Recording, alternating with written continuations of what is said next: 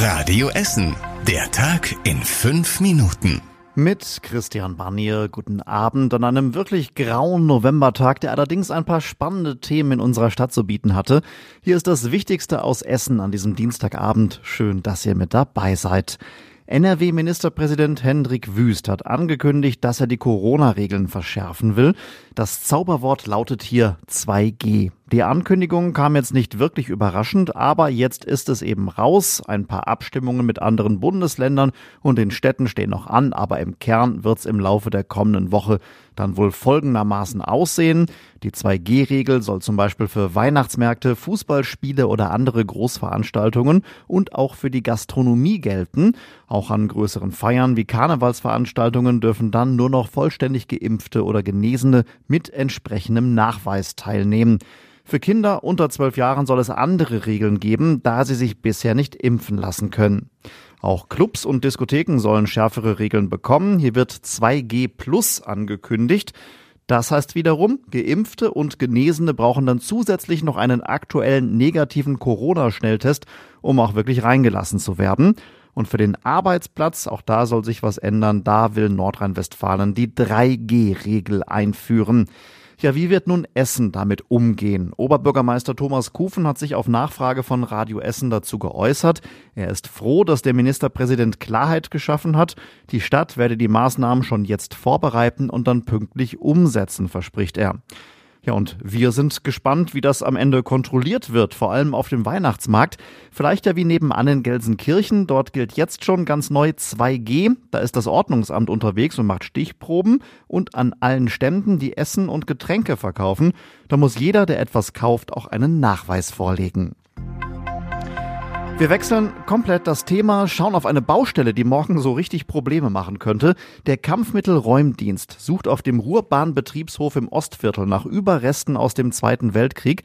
Die Untersuchungen sollen voraussichtlich morgen abgeschlossen sein. Es ist nicht ausgeschlossen, dass es eine Bombenentschärfung geben könnte.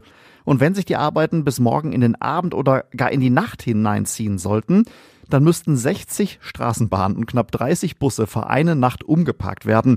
Die Bahnen würden dann an der Aktienstraße abgestellt. Dadurch würden die Fahrpläne allerdings ziemlich durcheinander geraten. Zur Vorsicht warnt die Ruhrbahn ihre Kunden deswegen schon einmal vor.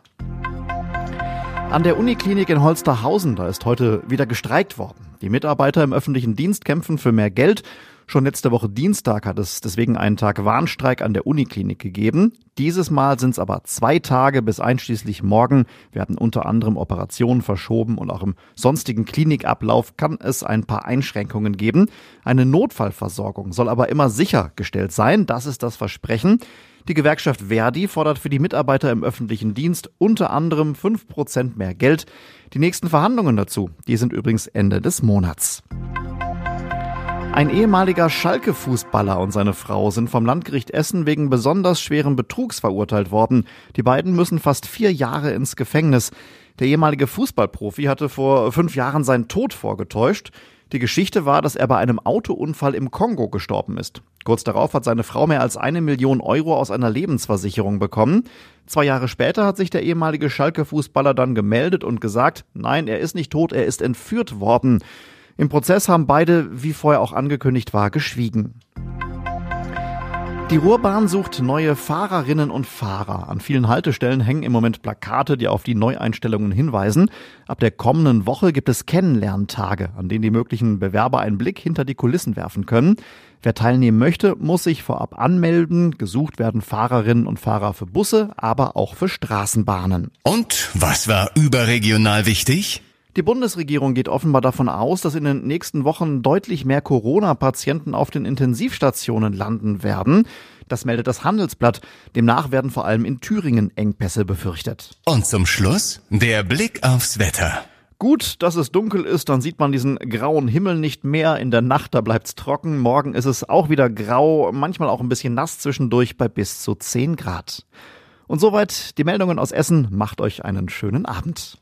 Das war der Tag in fünf Minuten. Diesen und alle weiteren Radio Essen Podcasts findet ihr auf radioessen.de und überall da, wo es Podcasts gibt.